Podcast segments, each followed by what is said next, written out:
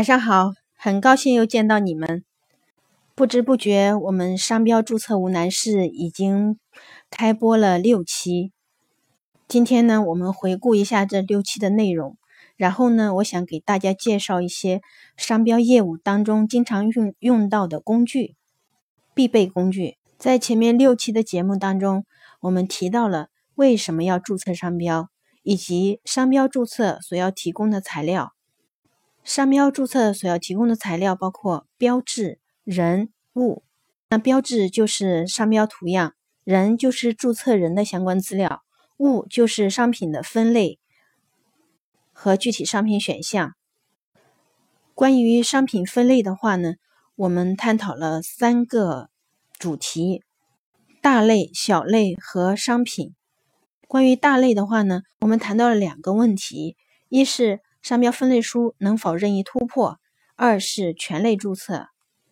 关于小类，我们有一个专题，就是在分类书中给商品找到准确的定位，找到它具体的类似群组。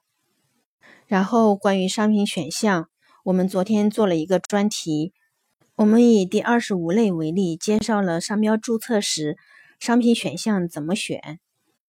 您对这些都全部掌握了吗？如果没有的话呢，您可以再回放。以前的录音，或者呢，在喜马拉雅上向我提问。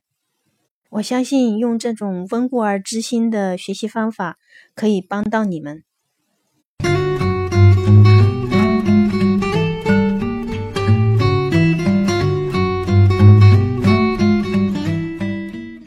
接下来我要给你们介绍三种商标事务当中必备的工具。那无论你是商标代理人，或者是企业的资产专员，或者是企业的法律顾问，或者是律师事务所的资产律师，或者是相关的法律工作者，或者您是商标的发烧友，都用得到这三种工具。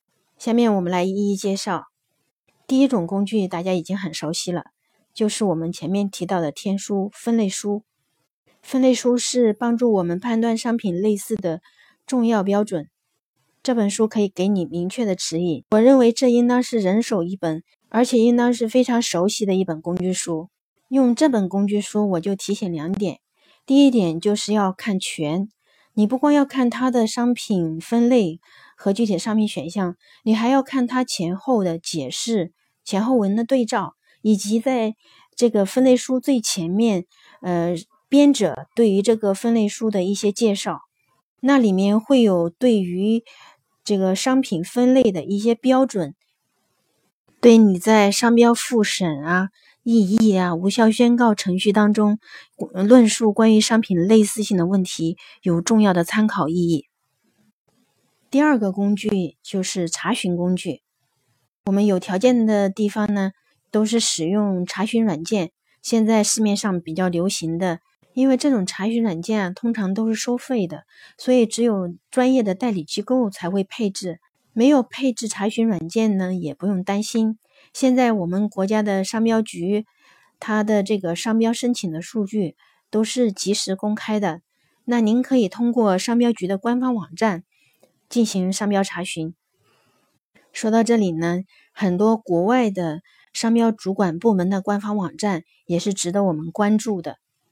我觉得现在应该马上可以做这个工作，就是把呃国际局，就是 WIPO 以及各国商标主管机关的官方网站，然后你查询出来，把它收藏在你的 IE 浏览器里面，将来有需要的时候，随时可以调出来使用，不至于临时去找浪费时间。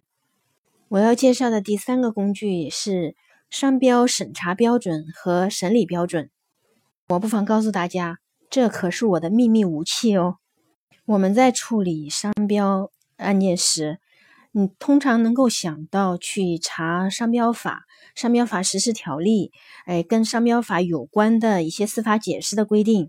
但是呢，很多时候是想不到去看这个审查标准和审理标准的。这个审查审理标准规定的非常详细，它是商标局和商品委在审查审理商标案件时的一个细则。我们掌握了这个工具啊，真的是无往而不利。所以我把商标分类叫做天书，把商标审理审查标准叫做宝书。那还等什么？赶紧去商标局的网站上把这个审查审理标准下载下来吧。现在看来，这三大工具应该调整一下顺序了。第一个工具叫做天书分类书，第二个工具叫做宝书商标审理审查标准，第三个工具叫做商标查询工具。这三个工具，如果说你想了解、想要找到，但是没有门路找到的。不知道怎么找的，那您可以在喜马拉雅上向我提问，或者找到我的联系方式直接联系我，我会帮助你们的。我相信，当你们掌握了这三种工具之后，你们在商标工作当中会顺风又顺水，万事又如意。